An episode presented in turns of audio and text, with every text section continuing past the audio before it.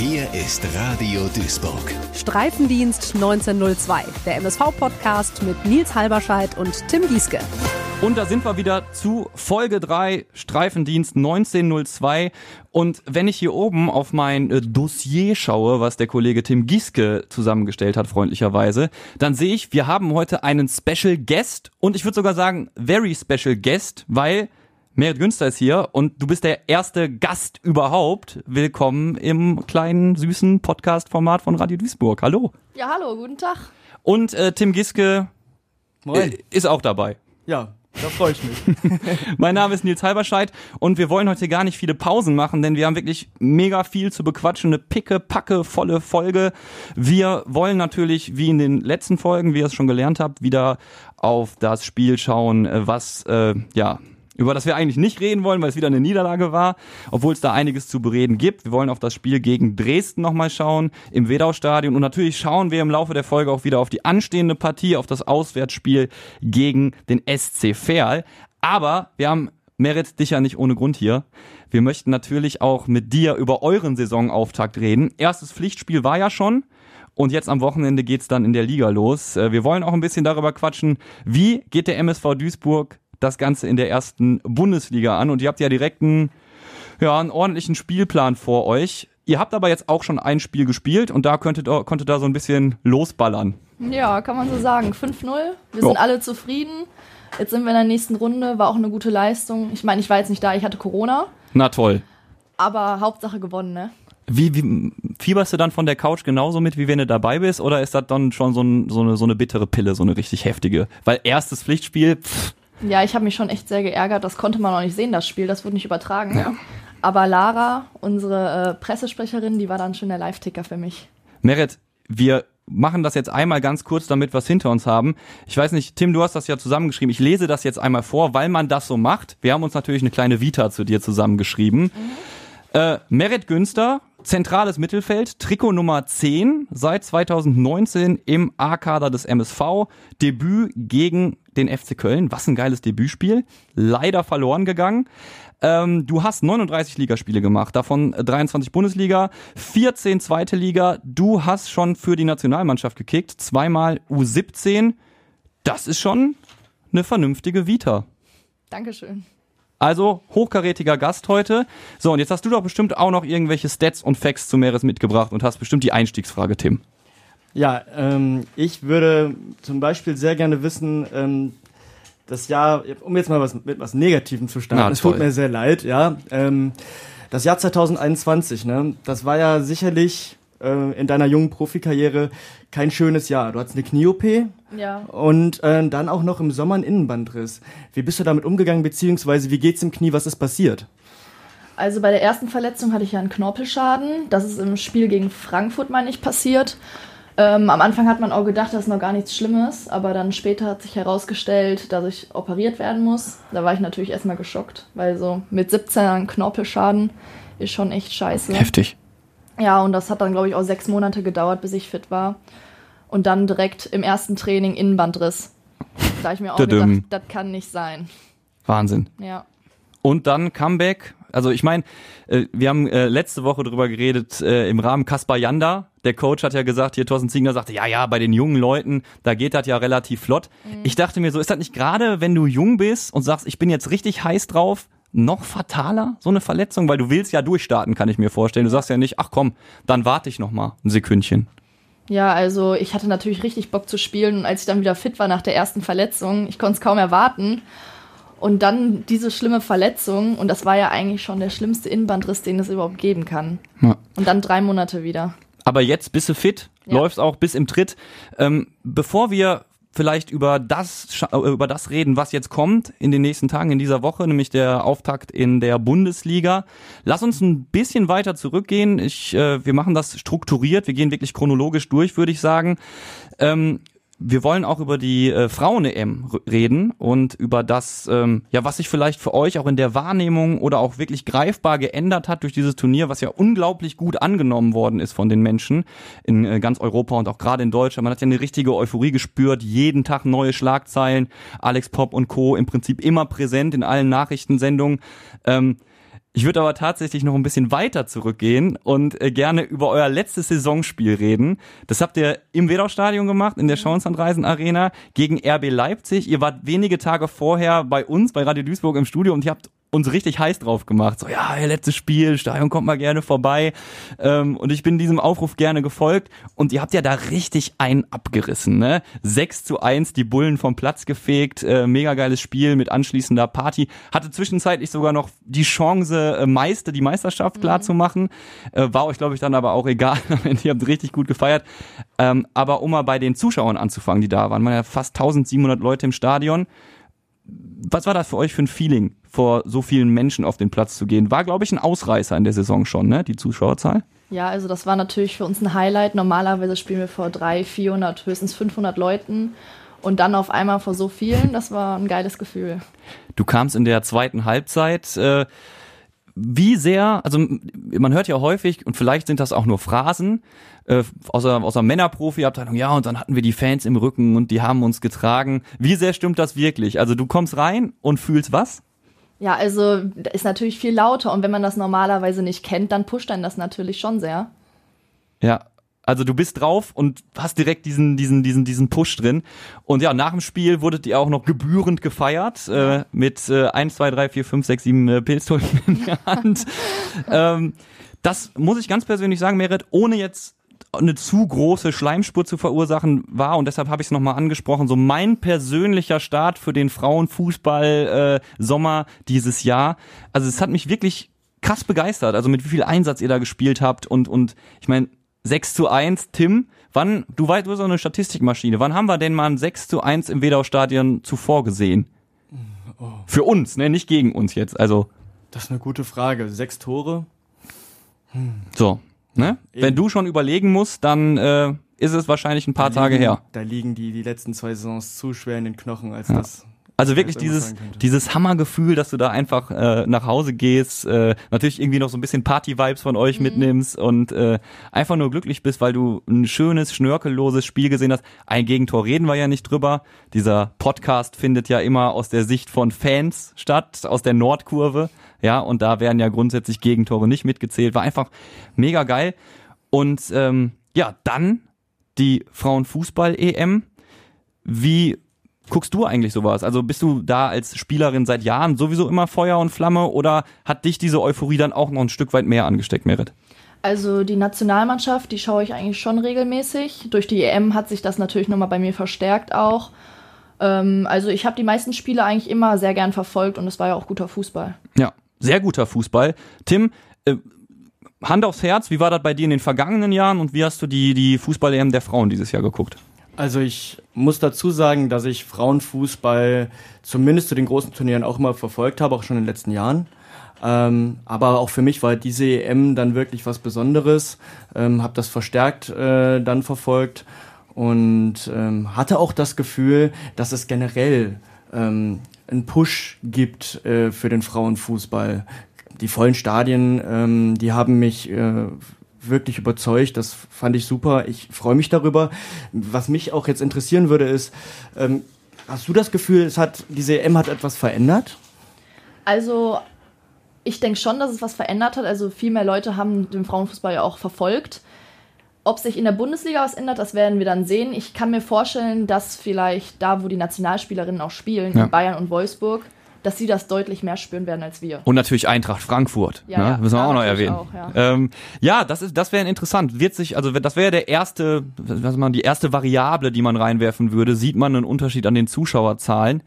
Ähm, es hat ja auch interessante Diskussionen durchaus wieder im Rahmen dieser Europameisterschaft gegeben. Ich darf Lena Oberdorf zitieren, äh, ist ja auch nominiert äh, für den Spruch des Jahres. Frauenfußball, Männerfußball, es ist einfach Fußball. Mhm. Merit. Ja, dem kann ich natürlich nur zustimmen, ne? Ja. Wie siehst du das, Tim? Ähm, ist, also klar, es ist eine Sportart, aber trotzdem gibt's ja da noch durchaus Unterschiede. Nicht nur in, der Zus in den Zuschauerzahlen, ne? Die Kritikpunkte, die in den letzten Jahren ja äh, immer laut wurden, waren die, die Schnelligkeit, die Intensität. Und ich, ich muss ganz ehrlich sagen, jetzt auch gerade nach der EM, äh, hat das ein, es hat in den letzten Jahren einen Riesensprung gemacht. Wenn dir heutzutage Leute, vor allem Männer, auf der Straße erzählen, ah, Frauenfußball, ja, äh, das ist doch, das ist doch alles höchstens Kreisliga, was weiß ich, diese typischen beschissenen Argumente. Ähm, das würde ich, da möchte ich denen ins Gesicht schreien. Habt ihr mal in den letzten Jahren euch ein Frauenfußballmatch angeguckt? Und die Antwort wird sein Nein. Also ich finde, es geht ja auch gar nicht, also man muss den Frauenfußball ja nicht lieben, aber man muss ihn ja wenigstens respektieren. Und wir reden ja jetzt auch nicht darüber, dass wir Männer- und Frauenfußball miteinander vergleichen. Ich meine, es gibt halt Unterschiede. Von, von der Statur, von der Athletik ist halt nun mal so. dass daran können Frauen nichts ändern. Aber ich finde, der Frauenfußball ist trotzdem sehr guter Fußball. Ja. Und man sollte ihn wenigstens respektieren. Und das Ding ist, ich hatte übrigens äh, genau im Sommer genau dieses Gespräch. Ne? Ist ja alles hier nur Kreisliga A und äh, wenn die mal gegen Herren kicken würden, ich erstmal, wie du schon sagst, Merit, der Vergleich hinkt natürlich brutalst, ja. Und dann habe ich tatsächlich gesagt, hör mal, hast du denn überhaupt jetzt von der, von der, vom, vom Turnier schon ein Spiel gesehen? Nö, warum soll ich mir das angucken? Na, also ich finde das äußerst unqualifiziert, solche Sprüche vom Stapel zu lassen, sich aber mit der Materie nicht auseinanderzusetzen. Also mein Eindruck, und ihr könnt mir gerne widersprechen, ist, dass ich in den letzten, sagen wir mal, sagen wir mal zehn Jahre, äh, zehn Jahren, um es rund zu machen, extrem viel getan hat. So und ich habe auch das Gefühl, zumindest wenn ich von außen drauf drücke, äh, drauf gucke, vielleicht kannst du noch mal mehr dazu sagen, Merit, dass ich auch was den Ausbildungsaufwand angeht, einiges getan hat. Stimmt ich, das? Ja, ich finde vor allem der technische Aspekt und ähm, auch die Taktiken und das Verständnis. Also ich finde, das wird immer besser. Ja. Sieht man auf dem Platz, Tim? Absolut, absolut. Hast du Beispiele? So, ist dir was im Kopf geblieben, wo du gesagt hast, boah, lecker Spielzug, den hätte ich so vor zehn Jahren wahrscheinlich noch nicht gesehen? Was ich vor allem, du hast sie gerade schon mal kurz angesprochen, Lena Oberdorf. Ähm, das siehst du im, im Herrenbereich, um jetzt mal äh, ein, ein Beispiel anzuführen, super selten, dass die eine alleinige, dass eine alleinige Sechs so einen großen Raum abdeckt. Ähm, unfassbar, ne? ähm, wie die Übersicht ist, die, die, die Technik dabei, die langen Bälle zu spielen. Präzision ähm, bis zum. Präzision und dann auch diese Körperlichkeit dabei. Unglaublich. Also ähm, da muss ich ganz ehrlich sagen, das ähm, habe ich auf, kann, da finde ich gar kein Beispiel im, im Männerbereich, ähm, wo äh, jemand so gleichwertig spielt wie, ähm, wie eine Lena Oberdorf zum Beispiel. Also das äh, bleibt, blieb mir sehr im Gedächtnis. So, jetzt haben wir Anerkennung, Wertschätzung, ist ja alles cool, aber die wenigsten Leute, die ich kenne, kaufen sich von Wertschätzung ihre Brötchen morgens. Und natürlich gab es im Rahmen dieses Turniers im Sommer dann auch die Equal Pay-Debatte. Das ist ein guter Schritt erstmal, würde ich sagen. Und ähm, es gab ja dann auch bedeutungsschwangere Worte tatsächlich äh, beim Finale vom Bundeskanzler höchst selbst, ne, der gesagt hat, ja, man muss ja auch äh, äh, von der, von der als Profisportlerin muss man ja auch von dem, was man da macht, leben können. Dann wurde ein äh, ein nicht näher festgezurrter Termin angedacht mit Oliver Bierhoff zusammen und man wolle sich ja mal beim DFB alles angucken. Ähm, sind das nur leere Worte oder habt ihr das Gefühl, dass sich da was bewegt? Vielleicht sogar im Hintergrund. Also bis jetzt habe ich davon noch nicht so viel mitbekommen. Ob sich da jetzt irgendwas verändert, weiß ich nicht. Ich hoffe es natürlich. Ich meine, ähm, ist ja schön, dass Olaf Scholz sich so für uns eingesetzt hat. Ob es dann passieren wird, werden wir sehen. Ja. Für mich ist das ein bisschen Aktionismus, äh, auch was Oliver Bierhoff angeht. Ähm, der weiß ganz genau, jetzt gucken die Leute drauf. Jetzt wäre es schön und gut, mal solche Worte an die breite Masse zu richten. Aber ja, ich bin auch skeptisch, ob das Nachhaltigkeit hat oder ob das nachhaltig wirklich was bewirkt, muss ich sagen. Riecht zumindest erstmal dann wieder so ein bisschen nach, du hast Aktionismus gesagt, man kann es, finde ich, auch Symbolpolitik nennen. Ne? Ah, Ich bin jetzt hier äh, und dann positioniere ich mich mal, aber eine Positionierung ist halt noch keine Handlung. Ne? Und vielleicht, Merit, um mal deine Perspektive da nochmal ähm, so ein bisschen, äh, so ein bisschen äh, aufzugreifen. Wir haben gerade im Vorgespräch schon darüber geredet, was du dir vorstellen würdest als Spielerin.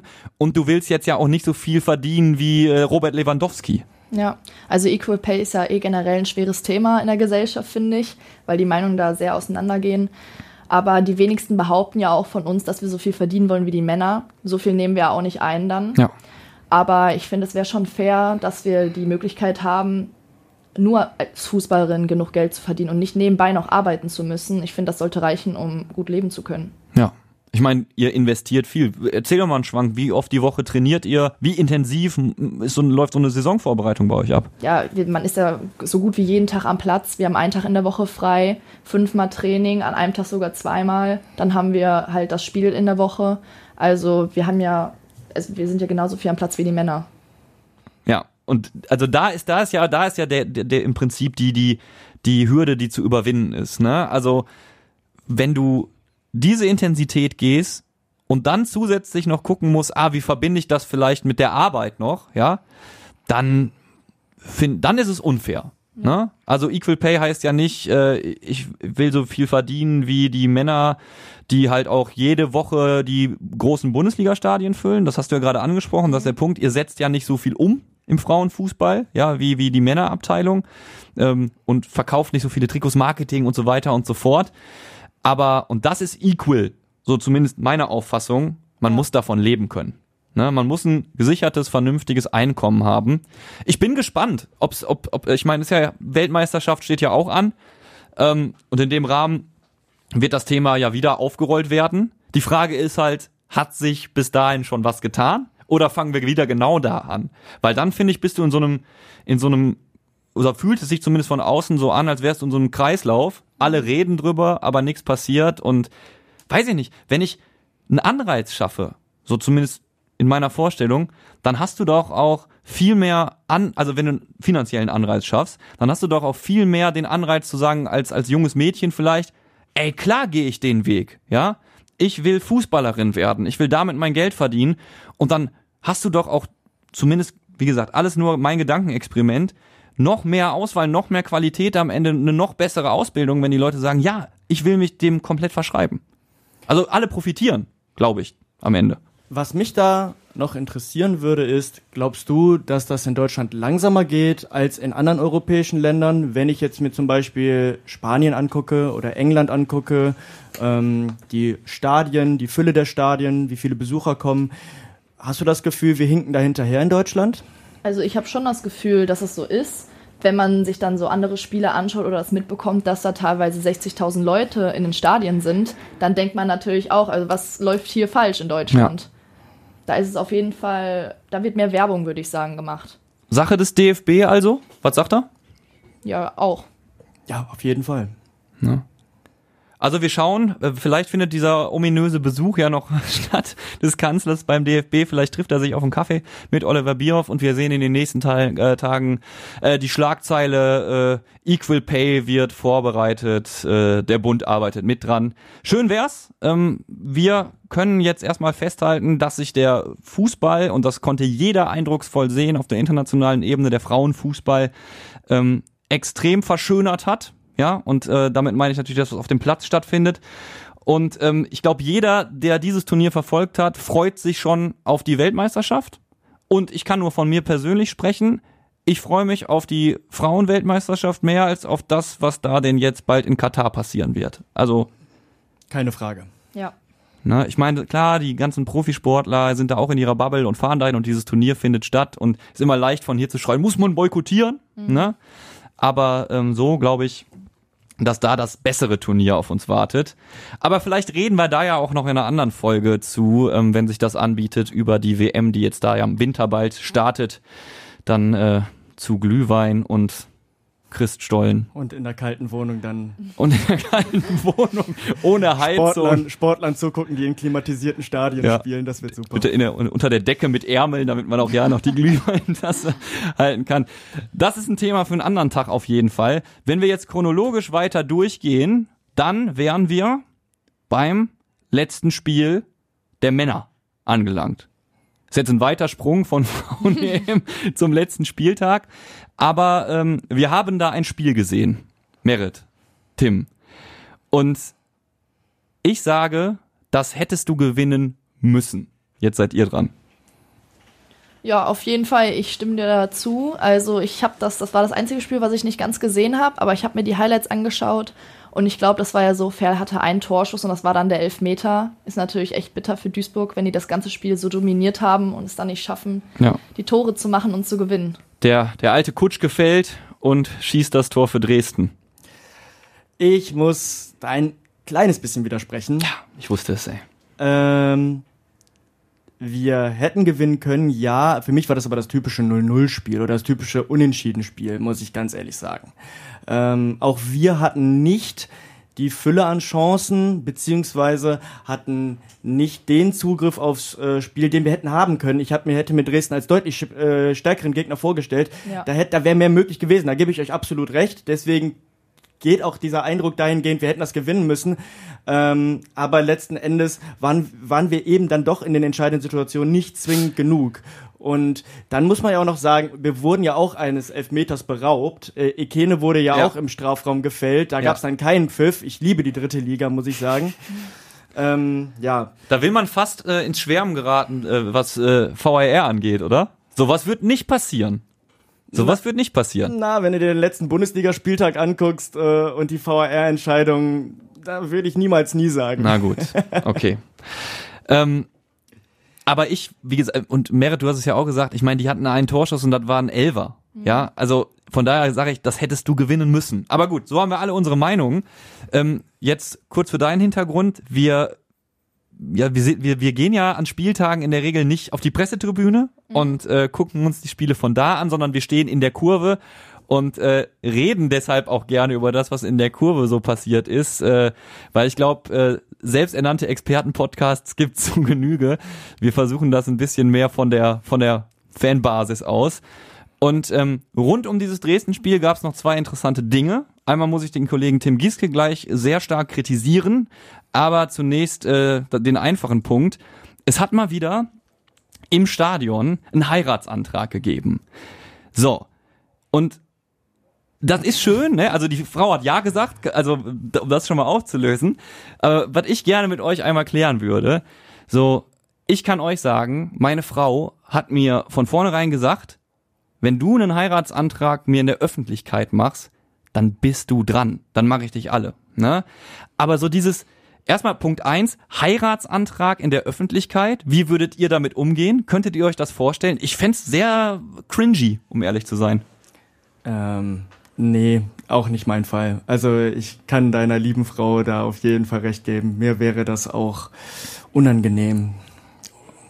Ich weiß nicht, kommt drauf an, wo. Also, ich meine, ich verfolge Fußball jetzt auch schon seit ich ganz klein bin. Und ähm, wenn mein zukünftiger Ehepartner vielleicht auch so Fußball begeistert ist wie ich, dann hätte man ja auch so eine gemeinsame Leidenschaft. Also dann wäre es vielleicht was anderes. Ich, ich weiß es nicht. Okay, mein wenn Gott. das, ja, ne, so gehen, äh, Du würdest ehrlich, das Richtung, du würdest also, du würdest das äh, gut finden, im Stadion einen Antrag zu bekommen. Äh, Habe ich das jetzt, hab ich das jetzt richtig rausgehört? Ja, ich, ich weiß es nicht so recht. Schwer. Also, Ja, es kommen so gehen die schwierig. Meinungen auseinander. Ne? Ja. Ich meine, das ist ja durchaus legitim. Es passiert ja auch immer wieder. Und äh, die Frau war ja offensichtlich sehr glücklich. Der Mann äh, hat äh, sich extra so einen Monolog noch zurechtgelegt. Und ne, unterm Strich, wenn man es so ganz nüchtern rational betrachtet, ist es ja eine süße Geschichte. ich finde die Idee Ne? auch schön. So, vielleicht sind das beides MSV-Fans, seit die gehen können. Ja. So, und dann ist es halt dort passiert. Ist ja jetzt nur unsere persönliche Meinung gewesen. Ich habe vor so, ich hätte, also ich würde mich, vielleicht würde, würde ich mich auch einfach nicht, oder hätte ich es mich auch einfach nicht getraut oder so, keine Ahnung. Aber welcher Punkt dann noch da ist, und das finde ich schwierig, du machst den Antrag vorm Spiel, ne? So, und wenn du Pech hast, kriegst du die Packung des Lebens. So stell dir mal vor, du gehst dann irgendwie 0 zu 6 unter oder 0 zu 10, höchste Niederlage der Drittliga-Geschichte. Und dann ist für immer deine Story, weißt du noch? Unser Heiratsantrag, als der MSV 10 Dinger kassiert hat. So, boah. Es, es roch nach altem Bratfett. Äh, Und wir hatten ein halb, halbes Bier im Nacken. Ach, war das schön. Äh, Ja. Ich, ich, ich, ich weiß es nicht. Ja. Aber das sind so die Dinge, da reden wir hier auch gerne ein bisschen drüber, weil das, da redest, das ist natürlich so ein Thema, das ist dann in der Kurve dann kurz vor Anpfiff nochmal, ne, du, du denkst halt drüber nach, was würde ich machen in der Situation oder würde ich auf die Knie gehen? Ähm, was allerdings viel schlimmer war als der durchaus erfolgreiche Heiratsantrag vor Anpfiff, war, dass ich äh, kritisiert worden bin von vom Kollegen Gieske und einem äh, weiteren Begleiter im Stadion, weil ich so aktiv im Stimmungsblock mitgemacht habe. Das ist ja eine Frechheit. So, ey. jetzt sag mal bitte, also ganz ehrlich, du, freu- du hast doch gerade noch gesagt, du freust dich über jeden, der euch anfeuert. Ja, natürlich. So. Stimmung ist doch alles. So, dann pass auf, Hintergrundgeschichte. Ich habe extra unseren kleinen Sohn die ganze Nacht über gesittet, also ich habe die Nachtschicht mit unserem Kind gemacht, ja, den gefüttert und und gewickelt und alles, damit ich sonntags ins Stadion gehen kann. ja, und da auch mal zwei, drei Bierchen trinken kann. Dann stehst du da, bist voll engagiert und hast richtig Bock und siehst ja auch ein gutes Spiel. Der MS hat das ja wirklich gut gemacht. Und dann wirst du da angemacht, weil der da mitklatscht. Also, Tim, jetzt darfst du dich verteidigen. Also ich muss mich erstens ein bisschen konzentrieren, zweitens 90 Minuten deinen Ellenbogen im Gesicht zu haben, ist auch nicht das, wie ich mir, wie ich mir einen erfolgreichen Stadiontag vorstelle. Und aus dem, was hast du gesagt, zwei, drei Bier, äh, Understatement. Understatement, sagst du? Jetzt kann ich ja, jetzt kann, okay, jetzt kann ich natürlich aber auch sagen, da hätt, du hättest da an der Front auch mehr mitziehen können. Ne? Ich habe mindestens ausgeglichen. Das war ein absoluter Feiertag für mich. Vielleicht waren es auch drei, vier Bier oder fünf. Aber es war ein sehr schöner Tag im Stadion. Nur der Ausgang der Partie nicht ganz so doll. Äh, kommen wir zum Fachlichen zurück ähm, und schauen auf Thorsten Ziegner. Der hatte natürlich auch nach dem Spiel eine Meinung zu dem, was er da gesehen hat. Und ähm, die können wir uns mal kurz anhören. Das, was mich mehr ärgert, ähm, ist unsere Art und Weise in der Offensive. Ja, ähm, ich glaube, dass wir äh, schon häufig in der gegnerischen Hälfte waren, dass wir es schon geschafft haben, aus der eigenen äh, Abwehr ins Übergangsspiel zu kommen. Und dann fehlte mir einfach heute äh, bei unseren Offensivkräften, ähm, mit Ausnahme von Stoppel vielleicht, die, so die, die Gier, äh, unbedingt Tore erzielen zu wollen, unbedingt äh, Zweikämpfe offensiv gewinnen zu wollen, unbedingt äh, sich gegen den jeweiligen Gegenspieler durchsetzen zu wollen. Und das sind natürlich Dinge, äh, die müssen wir besser machen und es wird keine Mannschaft äh, empfangen oder wir werden hier keine Mannschaft empfangen und wir kriegen den, den Teppich ausgerollt und können die Bälle eben nur noch über die Torlinie schieben, sondern es ist eben notwendig, äh, alles dafür zu tun mit einer großen Bereitschaft, äh, um eben diese Möglichkeiten, die es zumindest gibt, in und am gegnerischen 16er dann auch zu Torchancen werden zu lassen. So äh, ist es ein Spiel gewesen, was zwischen den Strafräumen stattgefunden hat, was wenig Torchancen ähm, bereitgestellt hat für die Zuschauer auch und lediglich ein Spiel, was sehr intensiv war, was die Zweikämpfe anbetrifft. Können wir gleich drüber reden, was du zu dieser Analyse sagst. Was mir aufgefallen ist, dass Thorsten Ziegner von Gier spricht und zu wenig Gier. Ne, er nimmt da Moritz Doppelkamp raus, aber sagt so, davon abgesehen, hat ihm die Gier gefehlt. Merit, du stehst halt regelmäßig auf dem Platz. Wenn du runtergehst nach Abpfiff, wann sagst du zu dir selbst, boah, war ich heute gierig? Also was macht das aus? Gierig sein. Ja, also man will natürlich die Zweikämpfe gewinnen, vor allem im Sturm. Also da will man ja die Tore machen oder man möchte Chancen kreieren, das ist ja wichtig.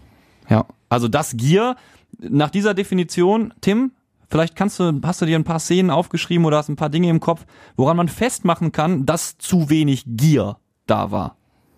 Es ist das, was ich auch schon vorhin angesprochen hatte, als ich das Spiel so ein bisschen kritisiert hatte. Ähm, Ziegner spricht mir da ein Stück weit aus der Seele. Ich kann dir jetzt keine explizite Situation nennen, weil ich ja deinen Ellbogen die ganze Zeit im Gesicht hatte. Na klar. Das ist doch lazy Recherche hier schon wieder und mein Ellbogen ist es am Ende schuld, klar. Nein, Quatsch. Ähm, es ist generell das, ähm, was wir oder wo wir sagen, das hätten wir gewinnen müssen. Ähm, es fehlte in den letzten, im, im, gerade im letzten Drittel der Zugriff, den uns Dresden ja gewährt hätte.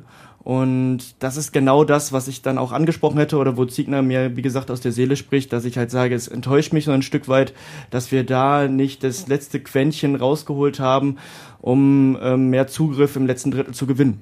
Das ist, äh, glaube ich, das, was Ziegner meint und äh, wo ich ihm absolut recht gebe. Er spricht ja von so einer Mittelfeldschlacht. Was, ich frage mich, wie es dazu kommt. Also ich habe eine Szene im Kopf, ich weiß nicht mehr, welche Minute es genau war. Da kam, hat äh, Aziz Bouadous ein Zuspiel von äh, Moritz Stoppelkamp bekommen und hätte im 16er durchgehen können, lässt sich aber lieber fällen, ja, in der Hoffnung, äh, dass der Schiri pfeift.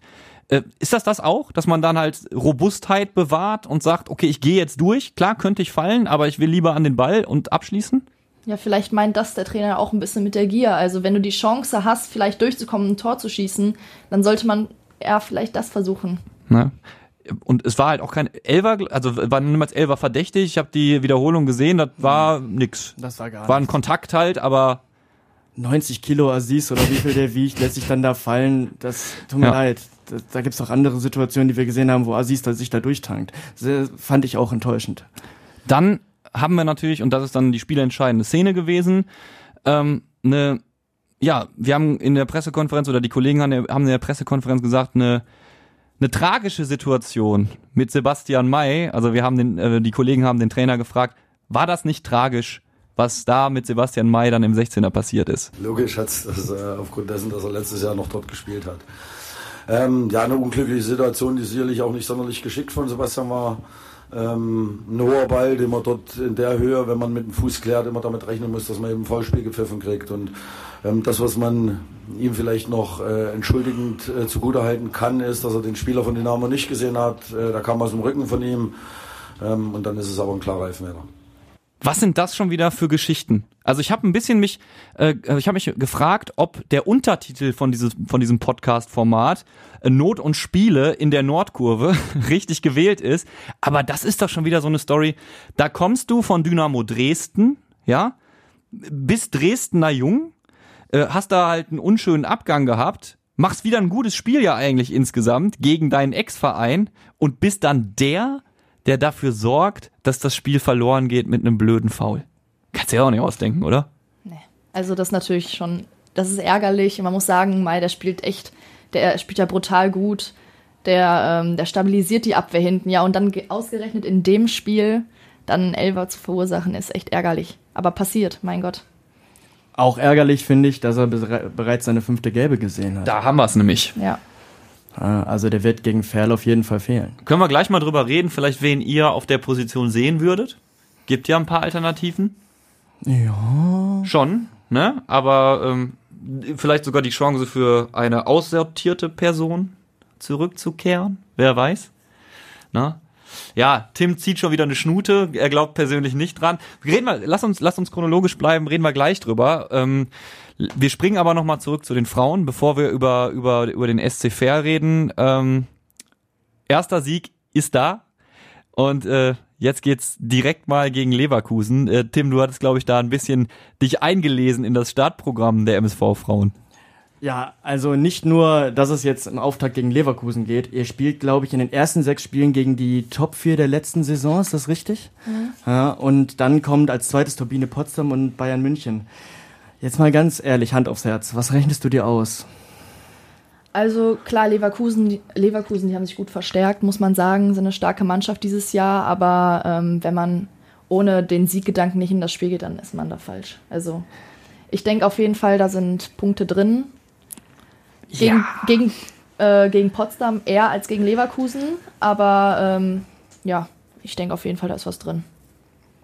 Ähm, glaubst du denn, dass das Spiel der Bayern oder gegen die Bayern dann auch, wenn man, sollte man, ich möchte nicht den Teufel an die Wand malen, sollte man da wirklich Lehrgeld bezahlen, dass solche Spiele dann auch schon einen, so einen Knacks verursachen könnten, ähm, was den Spirit irgendwie angeht? Ich meine, dein Spirit ist jetzt sehr, sehr positiv und ich finde das super geil.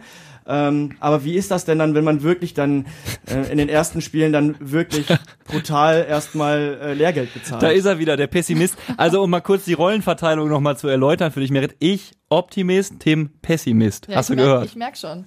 Nee, ist natürlich scheiße, ne? Ähm, aber ist halt wichtig, dass man sich dann wieder ein bisschen aufrafft. Es geht weiter, die Saison ist lang und einfach an das nächste Spiel dann denken. Generell was ist das, also, was erwartet dich als Aufsteiger? Womit darfst du rechnen? Darfst du, gibt's, äh, musst du, musst du dieses Selbstverständnis direkt akzeptieren, äh, alles gegen den Abstieg schmeißen? Oder sagst du, wir haben uns so verstärkt, dass wir ja eigentlich, äh, dass wir eigentlich selbstbewusst reingehen können in die Serie und sagen können, alles klar, let's go? Also uns ist bewusst, dass es eine schwere Saison wird. Ich meine, das Ziel ist auf jeden Fall der Klassenerhalt. Es wird eine Schlacht auf dem Platz, aber wir sind alle bereit zu kämpfen. Ich meine, wir tragen alle das Zebra-Trikot, ne? Wenn man da nicht kämpft, dann hat man das falsche Trikot an. Und ihr habt ja nicht nur das Zebra-Trikot, sondern auch, ähm, ja, ich weiß auch nicht, ob das gang und gäbe ist, aber so ein fettes Stadion, oder, Tim? Ja, da ist die, die nächste Frage. Was glaubst du denn, ist mit der Schau ins Land Reisen Arena dieses, diese Saison möglich? Ähm, hoffst du auch mit Backlash oder mit, mit Rücksicht, mit Blick auf die zurückliegende EM, dass es, dass da ein bisschen mehr kommt, dass da, dass, dass mehr Zuschauer ins Stadion kommen, jetzt, wo ihr in der ersten Liga spielt? Ja, ich hoffe es natürlich. Ich hoffe auch, dass mehr Werbung gemacht wird, damit auch mehr Leute ins Stadion kommen. Ähm, ob dann mehr Leute kommen werden, das werden wir am Spieltag sehen. Was, was, nenn mal eine Zahl, schmeiß einfach in den Raum, ähm, was fändet ihr richtig Hammer, so an Zuschauerschnitt? wo wäre der Punkt, wo ihr sagen würdet, ey, überragend? Ja, also beim letzten Saisonspiel, das war ja schon überragend. Also so roundabout 1700 Leute, bisschen Stimmungsblock. Ja, das ja. wäre schon cool. Also ich kann nur sagen, das hat Spaß gemacht. Klar, ist natürlich nicht das Stadion zu 80 Prozent ausgelastet, so, aber du hast halt wirklich auch Drive gehabt. Also ihr habt die Leute ja mitgenommen, ne? Und ich glaube, das ist ja auch so ein bisschen immer eine We äh, Wechselwirkung. Ähm, also ich hab Bock. ich komme wieder vorbei. Bin dabei, auf jeden Ja. Fall. Sonntag. Mach mal kurz, jetzt darfst du, das ist dein Werbeblock. Merit, Sonntag, wo sollten die Leute sich aufhalten, nach Möglichkeit in Duisburg? Auf jeden Fall in der Arena bei uns. Und ihr zockt gegen Leverkusen. Ja. 16 Uhr. Gibt wahrscheinlich Bier, Bratwurst. Also alles, was zu einem guten Stadionbesuch dazugehört. Heiratsanträge. Bitte nicht, keine. Ich meine, ich verkrafte das nicht. Den Kein, Ellbogen im Gesicht. den, den obligatorischen Ellbogen im Gesicht. Wobei wir saßen, muss ich ganz, muss ich ehrlicherweise gestehen, wir saßen beim Spiel, der, bei eurem letzten Spiel gegen Leipzig. Ich war mit Schwiegereltern da. Wir saßen aber direkt am Spielfeld. Das mache ich so selten, weil ich eigentlich immer in eine Kurve stehe. Und ich finde, wenn man so auf Höhe der Seitenlinie sitzt, ist halt so ein bisschen intenser einfach. Also das fühlt sich so an, als wärst du dabei. Ja, jetzt, ich, ich sehe schon wieder die Leute, die rumnöhlen dann, ja, ich habe gedacht, du stehst immer in der Kurve, aber ich hab's mir dann einfach mal erlaubt. Nee, nee, ist ja auch okay, aber ich, was die Intensität angeht, also, was geht denn schon über die Nord? Come on. Ja, Stimmung, klar, aber es ist auch eine interessante, jetzt habe ich mich hier offenbart, scheiße, hätte ich mal meine Schnauze gehalten. Ja, ja. Es ist einfach äh, so fürs Fußball gucken, fürs reine Fußball gucken, finde ich es halt einfach geil, weil man so nah dran ist. Ja. Ne? Eine Frage habe ich noch. Ähm, ihr habt ein paar schmerzhafte Abgänge zu verzeichnen, unter anderem halt auch Selina, ich hoffe, ich spreche sie richtig aus, Fobian oder Fobian. Ähm, ähm, habt euch dann ähm, jetzt zum Beispiel mit erfahrenen Leuten, erf erfahreneren Leuten wie Dörter Hopius verstärkt. Wie, wie siehst du das? Ähm, wie siehst du die Abgänge, Zugänge-Situation bei euch? Was, was glaubst du? Ähm, also zieh da mal eine Bilanz gerne. Also viele Leistungsträger sind ja auch gegangen jetzt. Ähm, das hat uns natürlich geschwächt, aber ich bin der Meinung, wir haben auch wieder gute Neuzugänge geholt oder alte neue Spieler oder was auch immer. Also so wie Ellie, die ist auch eine sehr gute Spielerin. Ich denke schon, dass wir uns ganz gut verstärkt haben, auch wenn sehr viele Leistungsträger gegangen sind. So, und der Ablauf am Sonntag ist dann wie folgt. 16 Uhr klar im Stadion. MSV gucken gegen Leverkusen. Ist ja auch eine coole Partie. Und vorher könnt ihr vielleicht zu Hause anfangen, SC Fair gegen MSV Duisburg auswärts zu gucken. Da spielen nämlich die Herren. Dann nehmt ihr euer Handy, stöpselt, macht Radio Duisburg App an und hört euch den Rest auf dem Weg zum Stadion an. Und so verbindet man nämlich das Nützliche mit dem Praktischen. Gerne geschehen. Der MSV Duisburg Herren spielt nämlich auswärts gegen den SC Verl. Lasst uns äh, seriös auf den kommenden Gegner schauen, Tim. Ja, also die Historie gegen Ferl ist bei uns relativ kurz, muss man sagen. Mm, Wir haben erst viermal gegen Ferl gespielt. Ähm, Und das halt seit 2020, seit die in die dritte Liga aufgestiegen sind. Bilanz ist ausgeglichen. Ein Sieg, eine Niederlage, zwei Unentschieden. Äh, Lichtblick auf jeden Fall. Wir haben in Ferl noch nie verloren, beziehungsweise in Paderborn. Äh, da gab's letzte Saison, als wir schon den Nichtabstieg klar gemacht haben, ein 2 zu 2. Ähm, und ja, äh, ein Sieg, ein Unentschieden, keine Niederlage. Das ist der positive Blick auf das Ding oder auf das Spiel am Sonntag. Warst du schon mal in Paderborn im Stadion, Merit? Nee. Das ist so eine richtige Blechhütte, ne? Also das ist so wie so eine, kennst du so Wellblechhütten? Ja, So sieht das aus, nur als Stadion. oh Gott. Sieht von außen aus wie ein Baumarkt, da hat Kobi absolut recht. Da, Ja. ist die da ist die Arena aber schöner. Ey, ohne Scheiß, um Längen. Also da sind, da sind Welten zwischen. Also das ist wirklich, ich war da schon äh, dreimal, glaube ich. Äh, Das Einzige, was man, äh, was man äh, positiv hervorheben muss, da gibt's schon viel länger EC-Kartenzahlungen am Bierstand. Auch nicht unwichtig. Habt ihr richtig, richtig geile Stadien in der Liga? Ähm, ja, also klar, sind jetzt die meisten haben halt nicht so große Stadien, ne? Aber ich finde in Wolfsburg, in Bayern, der Campus, der ist sehr schön. FC Bayern Campus. Das ist ja im Prinzip so eine eigene kleine Fußball-Ausbildungsstadt dort, ne? Ja. SC Verl, MSV Duisburg. Ähm, ist das ein Ding, was wir jetzt gewinnen müssen oder zumindest müssen wir einen Punkt holen? Weil klar, du hast jetzt gegen, gegen jene Mannschaften gespielt, die halt gerne aufsteigen wollen würden. Aber ich meine, die Bilanz ist jetzt natürlich trotzdem ein bisschen beschissener geworden. Du hast zwei Niederlagen in Folge. Ähm, um deine Frage zu beantworten, ja. Dieses Spiel müssen wir gewinnen. Ferl steht auf dem 17. Platz. Die haben fünf Punkte. Sie haben erst ein Heimspiel verloren. Ähm, das ist ein bisschen, ja, ein bisschen kritisch, wo man dann sagen könnte, wir haben noch nie da, wir haben noch nie da verloren, die haben erst ein Heimspiel verloren. Wie wirkt sich das jetzt auf das Spiel am Sonntag aus? Ich bin trotzdem der Meinung, jetzt nach den wirklich zwei schwierigen Spielen, die wir hatten, gegen München, gegen Dresden, müssen wieder drei Punkte drin sein, damit wir den Drive auch nicht verlieren, den wir ja in der, im, im Saisonstart auf jeden Fall hatten. Wir haben äh, ja eine Profisportlerin hier sitzen und äh, jetzt haben wir ja mal, wir sind ja jetzt auf, out of the black box quasi. Wir Journalisten, wir stellen ja gerne so Fragen. Muss diese Partie jetzt gewonnen werden? Wie gerne hörst du solche Fragen persönlich? Ja, also wie meinst du das jetzt? Ja, ich kenne Sportler, die freuen sich immer ganz besonders, wenn man Druck aufbaut und sagt, dieses Spiel muss aber jetzt gewonnen werden. Wie geht ihr mit sowas um? Ja, so ein bisschen Druck muss halt immer dahinter stehen. Ne? Man will ja die Spiele auch gewinnen, ähm, solange der Druck nicht so groß ist. Aber finde ich eigentlich jetzt, finde ich jetzt nicht schlimm. Sportliche Einstellung halt einfach. Ja. Ähm, was spricht denn für uns in Ferl, außer dass wir eine ausgeglichene Statistik haben?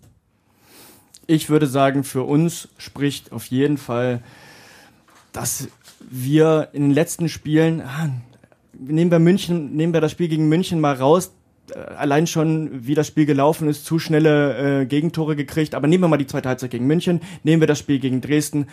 Ich fand unsere Auftritte erbaulich, positiv eigentlich. Ähm, immer noch kein Vergleich zur letzten Saison, auch was die Körperhaltung angeht. Wir haben die Körperhaltung ja auch schon häufiger mal hier angesprochen. Ja.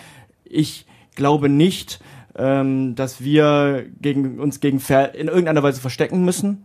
Ich glaube auch nicht, dass ja, ich glaube auch nicht, dass wir äh, mit einer Niederlage da rausgehen. Ich, ich bin, ich bin wirklich äh, sehr positiv. Das ist selten, das dass der so redet, wirklich. Ähm, Ganz schön optimistisch. Jo. Ja, absolut. Nein, aber das, das ganz klar so. Ähm, ich habe das letzte Spiel, das war ein 2 zu 2 von Ferl, da haben sie zu Hause gegen Meppen gespielt, das habe ich nicht gesehen, aber ich habe das Auswärtsspiel gegen Halle gesehen und Halle ist ja selber nur 15. momentan in der Liga und das haben sie in Halle 5 zu 1 verloren hm. und haben da relativ viel vermissen lassen, wo ich sage, da, da müssen wir ansetzen, das, das müsste sich äh, Ziegner anschauen, wo wir da ansetzen, um, um die drei Punkte mitzunehmen. Wir können auch so ein paar personelle Fragen auf jeden Fall diskutieren. Ähm gerade drüber geredet, als wir äh, uns Dynamo nochmal angeschaut haben. Ähm, Basti Mai wird ausfallen. Wer macht's? Und das ist, ich meine, du hast gesagt, Merit, der Typ ist halt, also im positiven, jetzt im positiven Sinne krank. Ich finde den, habe ich in der letzten Folge auch schon gesagt, so überragend, wenn der, wenn der, also auch zielgenau reingrätscht und im gleichen Moment noch aufsteht und die Faust ballt und der hat diesen Psychoblick, diesen Killerinstinkt, den man, glaube ich, als Innenverteidiger braucht den ersetzt du ja nicht mal so eben. Du hast ja keinen zweiten Sebastian May irgendwo rumstehen. Ja, ist schwer. Wen haben wir denn alles noch da? In der Innenverteidigung können wir auf jeden Fall noch mit Tobias Fleckstein äh, oder mit Vincent Gembalis aufwarten, den wir ja eigentlich vom Hof jagen wollten. Der ist aussortiert geworden vor der Saison. Ähm, ja. hat, wurde gesagt, kannst dir einen neuen Verein suchen. Jetzt ist halt die Frage, ne? Also auch das sind ja so Geschichten und da äh, wird der Fußballromantiker in mir getriggert. Wer weiß, ne? Also vielleicht kannst du dich ja jetzt empfehlen wenn du jetzt siehst, okay, meine Chance, nochmal im Training ordentlich aufzudrehen. Aber ich glaube, du hast gerade schon so eine Schnute gezogen, als ich diese, diese Idee nur, nur angerissen habe. Äh, glaubst du persönlich nicht dran? Also Tobi Fleckstein wird's machen, sagst du. Ich hätte mir oder hätte sowieso gedacht, dass Tobi Fleckstein eine größere Rolle spielt. Also man, man konnte ja nicht ahnen oder unbedingt wissen, dass ein Marvin Sänger sofort in die zweite Innenverteidigerrolle neben Mai so ähm, reinrutscht bzw. so aufgeht. Hm. Ähm, ich, Tobi Fleckstein hat ja auch langfristig verlängert bei uns vor der ja. Saison. Und ich hätte ihm eine größere Rolle vor äh, oder zugetraut. Sein Manko ist die Schnelligkeit das ist das, was äh, im Gembalis voraus hat. Auf der anderen Seite sehe ich bei Gembalis äh, den großen Nachteil, den Fleckstein wiederum wegmacht, ist, dass äh, Fleckstein ein gutes Stellungsspiel hat. Das sehe ich bei Gembalis häufig nicht. Und wenn Gembalis dann falsch steht, dann wird er nervös ja. und äh, produziert halt häufig auch mal Fouls, die ja. ja. uns dann auf die Marmeladenseite fallen, leider. Ja, ja, häufig so geschehen, genau wie du es beschrieben hast in der vergangenen Spielzeit. Dann haben wir ja noch einen neuen Hoffnungsträger, der äh, auf der 6 doch dann durchaus auflaufen durfte, Jonas Michelbrink. Und da muss man sagen, ich weiß nicht, Merit, ob du da im Bilde bist, ziemliches, entweder ist, hat der Thorsten Ziegner den Coach so sehr begeistert oder Thorsten Ziegner ist ein richtiges Schlitzohr. Er hatte gesagt, ähm, ähm, auf der, auf der, auf der Pressekonferenz vorm Spiel gegen Dynamo Dresden, ja, der ist auf gar keinen Fall eine Option. Der wird nicht in der Startelf spielen. Und rate mal, was er gemacht hat. Ja, natürlich stand er in der Startelf. Ähm, sollen wir uns mal kurz anhören, was Ziegner zu ihm zu sagen hat und wie es dazu kam, dass er dann halt doch in der Startelf stand? Die ähm, Spieltagspressekonferenz ist eben am Freitag gewesen. Ja, und das Spiel ist heute gewesen und äh, in den letzten beiden Tagen haben wir dann noch Trainingseindrücke gekriegt äh, und haben uns dafür entschieden, ihn eben spielen zu lassen, weil er äh, das zum einen im Training dokumentiert hat und äh, zum anderen eben gerade dieses Thema Fußballspielen eben in unser Spiel reinbringt. Ich finde, äh, genau wie Sie es gesagt haben, dass er es sehr ordentlich gemacht hat für sein erstes äh, Punktspiel oder für sein erstes, Pflichtspiel für uns. Ähm, es war zumindest so, dass er äh, schnell Anschluss gefunden hat, dass wir keine Probleme im zentralen Mittelfeld hatten mit irgendwelchen Räumen oder irgendwas. Ähm, fest steht aber auch, ähm, das dauert dann schon noch ein Stückchen, dass er vielleicht noch ein bisschen mehr den, den Stempel aufdrücken kann im fußballspezifischen Bereich in der Offensive. Aber diese, diese Zeit kriegt er von uns. So, jetzt würde ich gerne von euch beiden wissen, äh, äh, erstmal du vielleicht, Meret, meinst du, das ist so gewesen? Also spielt, er, er war freitags keine Option für die Startelf, steht dann, steht dann aber Sonntag drin. Meinst du, der hat den Trainer wirklich so schnell überzeugt oder ist das so, so ein Po- Poker-Move, so ein, so ein, so ein gezielter, abgekochter Schachzug gewesen? Ich meine, kommt das vor, dass, dass er, dass Trainer dann halt einfach sagen, ja, okay, dann spielst du doch jetzt, obwohl ich eigentlich vor zwei Tagen noch gesagt habe, du spielst nicht. Ich weiß nicht, ob das so häufig vorkommt. Ähm, ich kann jetzt nicht seine Trainingsleistung beurteilen, aber ähm, ja, ich kenne das jetzt nicht so. Vielleicht auch ein, Tim lacht schon. Es könnte auch einfach so ein Schlitzohr-Move von Thorsten Ziegner gewesen sein. Äh, Entschuldigung, aber oh, mir ist dann aufgefallen, das Thema Fußballspielen, das ist ja bei Michael Brink gar nicht so eine unbekannte Komponente. Entschuldigung. Er hat gesagt, er hat sich auch gut eingefügt. Ich mochte, ich mochte auch diesen Satz, äh, dass, was das Thema Fußballspielen angeht. Ich hoffe doch, dass das bei allen Fußball, bei allen Fußballern vom MSV irgendwie doch im Kosmos eine Rolle spielt. Ähm, ich halt's, um deine Frage mal zu beantworten, ich halt's für diesen typischen Schlitzohr-Move, dass er dann sagt, oh, okay, Michael Brink kann ja doch super Fußball spielen, das hätten wir ja gar nicht gedacht. Ein Jugendspieler von der Hertha mit ähm, einem gewissen Talent, der, der ist ja unglaublich. Also, Ne? Ja, das stimme ich dir zu. Wirkt. Und ey, dann war es halt einfach schlau, weil der Junge hat gut gekickt. Ne? Der wurde dann, ich glaube, was hat der den rausgenommen? Irgendwie kurz vor der Schlussphase oder war das sogar schon 70. Minute, irgendwie sowas. Auf jeden Fall hat er nicht ganz durchgespielt, aber die Zeit, die er auf dem Platz war, fand ich schon, fand ich schon sehr gut. Er hat ihn ähm, schon kurz vor der 60. Minute tatsächlich Ach, was? Ja, ja, für frei. Mhm. Ja, fünf Bier. Ne? ja. ja. Mhm.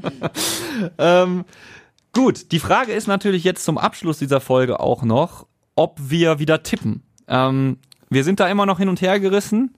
Nach Folge 1 haben wir getippt, nach Folge 2 nicht mehr, weil ich habe ja gerade schon so ein bisschen angerissen, Aberglaube und so, nicht, dass das Pech bringt.